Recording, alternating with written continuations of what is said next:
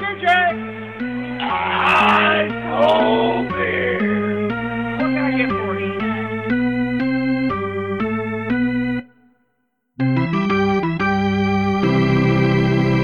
Hello，欢迎收听棒球伊甸园第二十八集，我是 Adam。那这一集呢，要介绍的是 Camden Yards。那它的全名哦，其实不叫 Camden Yards，而是 Oracle Park at Camden Yards。 为了比较好讲啦，我们就直接讲 Camden Yards。那大家知道这个地方就好了。那一般他们都讲说 O P A C Y 啦，就是 Oracle Park at Camden Yards。那我比较习惯叫它 Camden Yards。那这个球场呢，如果在大家的这个排行榜里面呢，你去看这些美国的不管是球迷啊，或是作家、记者朋友们，他们这个排行榜，基本上大联盟三十个球场，Camden Yards 应该都有前五名啊。因为不管是它的造型啊，它的这个背景啊，其实都是一等一的。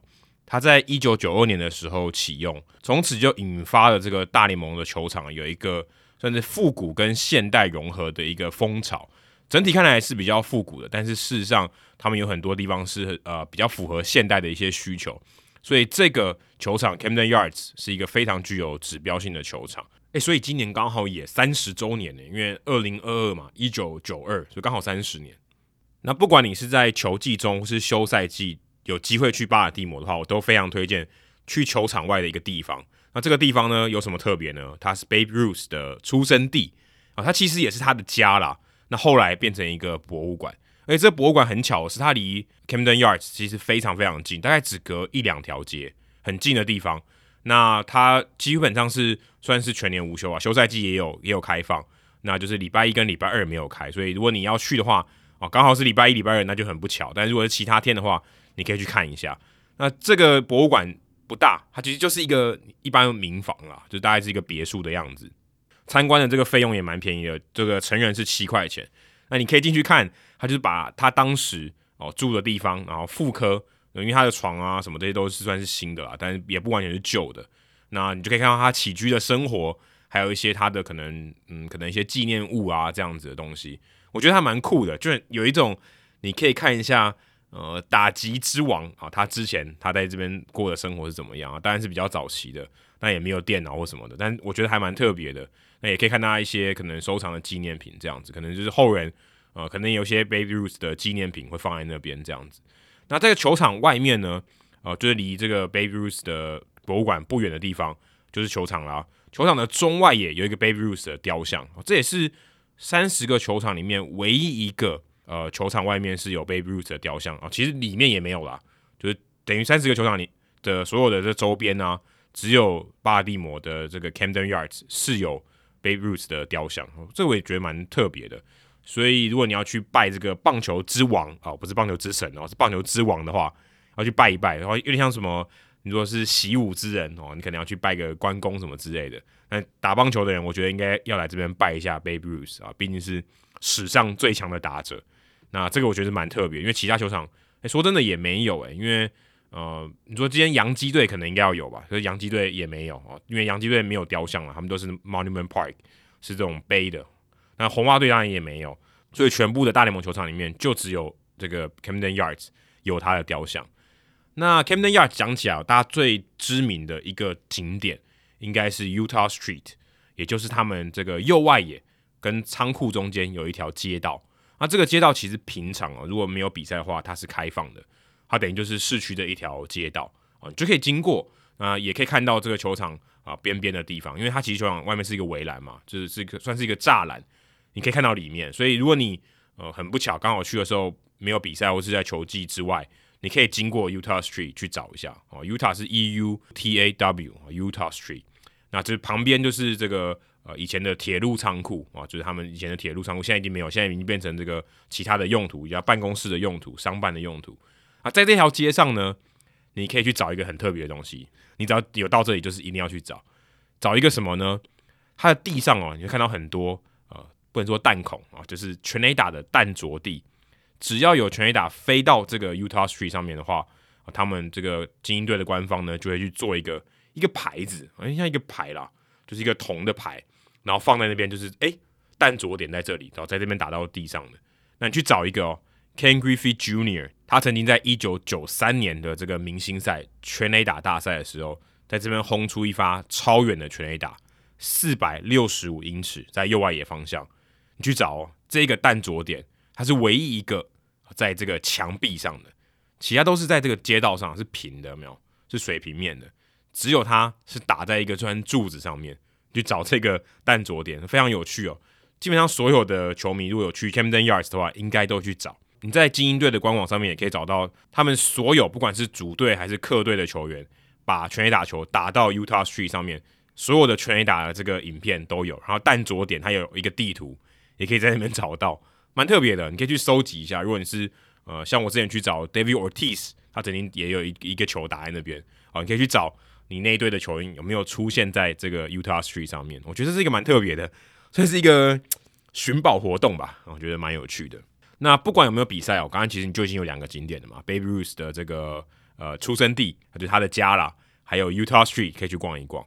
除此之外呢，我非常推荐你去参加他们的这个 Ballpark Tour，就是球场导览。因为我去大概应该有参加过六七个吧，不同的球场，我觉得 Camden Yards 是最好的。为什么呢？我觉得一个很特别的地方是。啊，他当然比较好的这些 tour 呢，他都会带你去这个 d u g o 啊 d u g o 就是这个球员的休息区啦，就是球场旁边的球员休息区，不是球员休息室哦，球员休息室基本上每一个 tour 都会去，通常都是去客队的，但你要去搭告就可以在这个球场旁边可以跟球场平行的拍照啊，这个也是比较少的，并不是每一个球队的这个 ballpark tour 都有。那 Camden Yards 有，而且我还记得我当时去二零一六年嘛，去这个跑球场的时候。那一年就是 David Ortiz 要退休，大家还记不记得 David Ortiz 曾经就在 Camden Yards 拿他的球棒去狂敲那个客队的牛棚电话？不知道大家记不记得？听到这边应该大家记得了。啊，刚好我去的那一年就是 David Ortiz 要退休，那他刚好还接下来还有一个系列赛，等于呃精英队会有一个小礼物要送他。大家如果还记得那段时间的话，那时候我就问这个导览哦，说：“诶，你们那个 David Ortiz 打烂的电话在哪里？”他接下来要来，你们会不会拿那个送他？他说：“诶、嗯，有可能哦，我也不知道，就卖个关子。”就在几天后吧，David Ortiz 就来了，然后他真的就送那个被打他被他打烂的那个电话啊，所以就还蛮有趣的。我会有跟那个电话拍一张照，但是是哦修好的，不是那个被打烂的。所以这个 Ballpark Two 我觉得还不错。最特别的是，这个 Ballpark Two 还会去带你看这个球场计分板大荧幕的这个控制室，就中控室啊。可以进去里面看一看，一般的 Ballpark Two 我是没有的。那我记得印象非常深刻，而且在这个 tour 我还遇到了 Jerry Remy 啊，虽然 Remy 已经过世了，不过那时候我还记得，诶，刚好电梯门一开，就是这个导览电梯门一开，Remy 刚好在等电梯，我就说，哎，不好意思，可不可以跟你拍张照？然后在很急的情况下，所以我记得我跟他的合照还有点糊，反正想起来也是蛮好笑的，印象很深刻。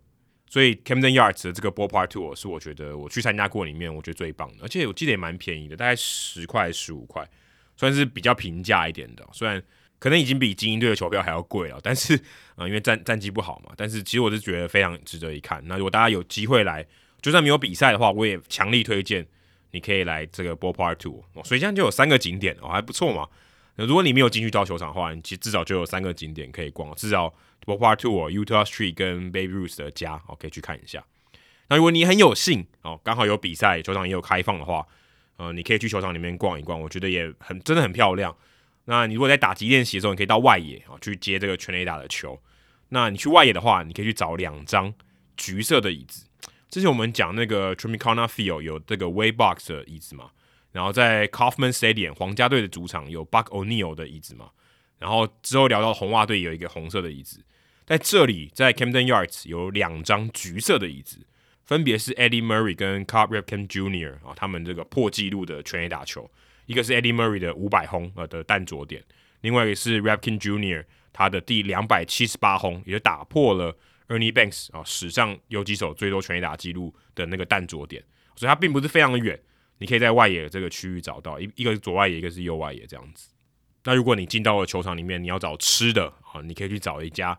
是他们之前的球员 Book Paul 哦所开的一个店，是卖烤肉的店哦。Book Paul 就是很大的，很虽然现在退休了嘛，就很胖，然后他卖东西感觉就非常好吃哦。就在应该在中外野的地方就有卖他的烤肉店，据说他常常会在那边晃来晃去，所以如果你是比较资深的球迷，然后知道 Boog Paul 的话，我可以找他签名。之前运动家队也有一个这个球员登录叫 Boog Paul，我记得他好像还有在来精英队做客的时候，还有跟这个 Boog Paul 两个人哦相见欢，就等于 Boog Paul 两个人哦，这个一老一少相见欢这样子。所以有机会去的话，Boog Paul 的这个 Barbecue 啊是可以去找一下的。那除了你吃的以外，当然。好像我都会介绍啤酒啦。我们我们之前在主节目的两百五十二集有介绍过这个小贩啤酒的小贩 Fancy Clancy 啊，你可以去找哦。他应该是在就在内野这个区域吧，会卖啤酒。那你可以去找。那或者是说，你也可以去买一个我觉得很特别的啤酒，是这个精英队算官方合作的啤酒。那这个牌子叫做 National Bohemian，就是波西米亚，Bohemian 就是波西米亚。它这个上面的 logo 很特别哦。就是一个算是一个精英队的卡通人物，但他是人像啊，不是精英。然后呢，他很像那个呃，就是达摩有没有？就是那个日本的达摩，不是缺一个眼睛吗？他这边也是缺一个眼睛啊，所以大家如果看到那个一个就是他的一个人物卡通人物的话，他其实缺一个眼睛。那他这也是官方合作的啤酒，所以你如果在其他地方的话是买不到的，只有在巴尔的摩地区可以买得到，也可以去喝喝看哦。我当时也有买一瓶来喝。然后我我买的那个是捕手的这个图案啊，然后后来在网络上找，它也有其他的口味，有不同的，但它比较偏德系的啊，就比较不是我们一般讲美式的这种 IPA 啊，或是其他的比利时的啤酒，它比较偏德系的。那说到啤酒呢，呃，在我采访的过程中，有一个很有趣的一个小故事，记得好像主节目之前有聊到过吧，就是 Adam Jones，呃，那时候我去采访，然后我就在这个算是本垒板旁边的地方拍照。然后我的这个帽子上面就写 beer，就是 B E E R B E E R 这四个字母。他就看到我说 Are you alcoholic？就是你是不是酒鬼啊？就是你是不是有酒瘾这样子？我说没有啊，我看起来像嘛。反正跟我开玩笑这样。后来我在故事里面有讲到 Fancy Clancy 也跟 Adam Jones 很好，就啤酒的小贩，就跟这个啤酒的故事有点相关。所以其实这个对球长每次我都。每次看到 Adam Jones，我就想到这一段小故事，蛮有趣的。因为他看到我，他可能自己也很爱啤酒吧，所以才会跟这个 Fancy Clancy 是好朋友这样子。那我去二零一六年的时候去看比赛，那我的朋友在丹佛的 Tyler Mon，就是这个 The Show Before the Show 的 Podcast 的主持人，他刚好一个朋友就在精英队上班，他就问他的朋友说：“诶、可不可以给我一张公关的票？”所以我二零一六年去的时候，坐在一个还蛮棒的位置，就坐坐在三垒侧。呃，就是非常非常靠近这个，穿护栏的，非常靠近。我还记得当时那个旁边的球童是女生，很近，就已经基本上是可以快要伸手就可以摸到她的这个位置，非常近，离球场非常近。而且那一次我还好奇问他说，为什么他穿十六号？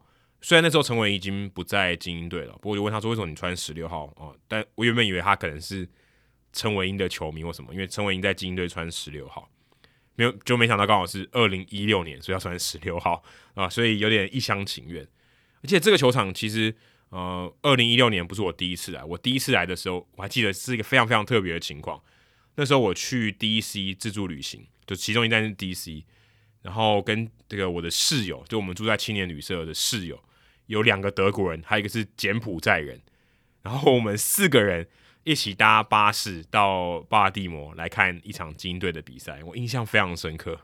那那天好像 Harvey Lopez 才打一个全垒打这样子，带了两个德国人完全看不懂棒球，跟一个柬埔寨人，不过他住加拿大，所以他看得懂棒球。我记得印象非常深刻，好像是我第一次带外国人去看棒球，而且那外国人是看不懂棒球的。对，这个球场还有蛮蛮多特别的一些回忆，还有另外一个回忆，我觉得也很特别，就是我跑完球场以后。那时候我跟方祖涵前辈啊，就是一个大前辈，也有上过 h i t 大联盟好几次的这个方祖涵前辈。我记得我当时跟他约，那时候我已经跑完球场了，说：“哎，有没有机会来这个一起看球？”然后巴尔的摩离他家比较近，所以我们就约精英队的比赛，所以我就自己带搭车到巴尔的摩，然后从纽约搭下来。然后我还记得那天也是对红袜队，就刚好是 David Ortiz 最后一次到精英队主场的那个比赛，那个系列赛。然后我记得。当时我想，哎，比赛看完我再去搭这个 Greyhound，就是灰狗巴士回到纽约，应该可以吧？哦，就是应该不会有这么多人。结果真的比赛打完，然后方祖蓝前辈送我去 Greyhound Station，就一看，哎，原本我预计十二点有一班车，就十二点那班车就已经客满了，所以我就在这个 Greyhound Station，就是客运站呢，足足等了七个小时，早上七点还有一班，我就只在那边就是在这个车站里面睡觉。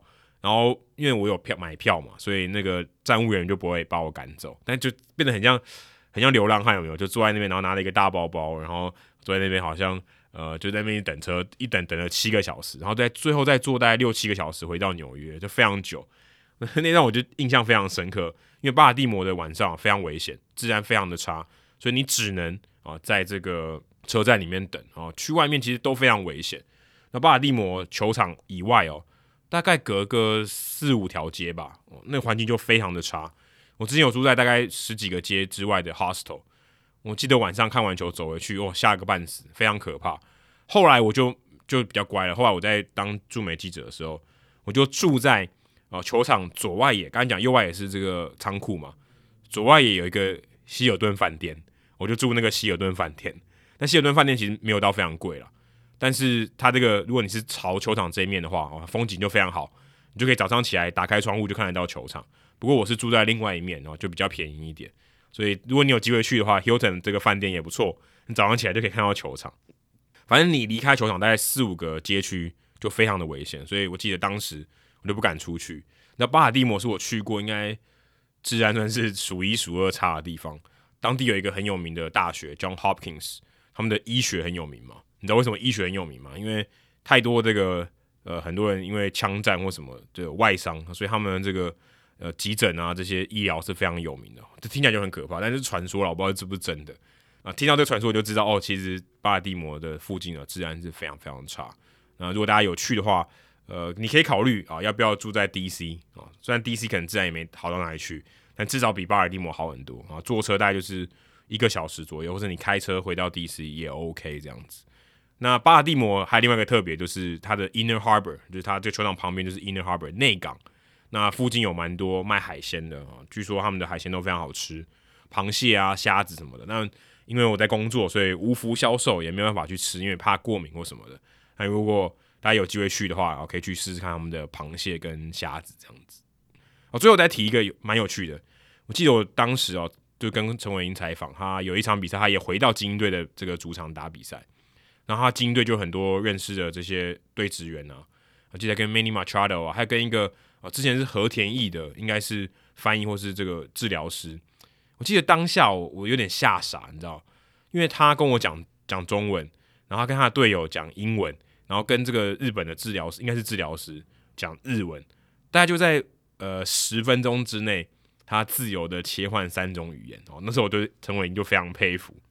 印象非常深刻，我记得我当下有点傻，我讲说哇，真的是很厉害，就从在很短的时间内要切换三种的语言。诶，那次比赛哦，是我记得好像有一场比赛是五场，就是中午打的，然后中午打完以后就清场了嘛。我还记得我在写稿，写稿的时候，诶，左外野就开始很多人这个走进场内，然后是铺那个瑜伽垫，就是他这个比赛打完以后，他们有一个活动啊，就是哦，就有一个瑜在这个外野做瑜伽。很特别、很特别的活动，台湾我从来没看过有这种，所以如果你是这个球队的呃行销部门的，诶，张哲烨，你有在听吗？你搞不好你们以后也可以办这个在外野可以办一些瑜伽的活动，我觉得蛮有噱头的。至少我在 Camden Yards 有看过，我觉得蛮不错的啊。这个外野很空旷嘛，然后整个环境也不错啊，也是一个噱头啊。不要只有 catch ball，你也可以做在这边做瑜伽哦，甚至野餐。之前在这个我去跑球场的时候，这个 AT&T Park 现在是 Oracle Park。他们晚上还有露营呢，这也是可以做得到的嘛，也蛮特别的。好，以上就是棒球伊甸园第二十八集的内容。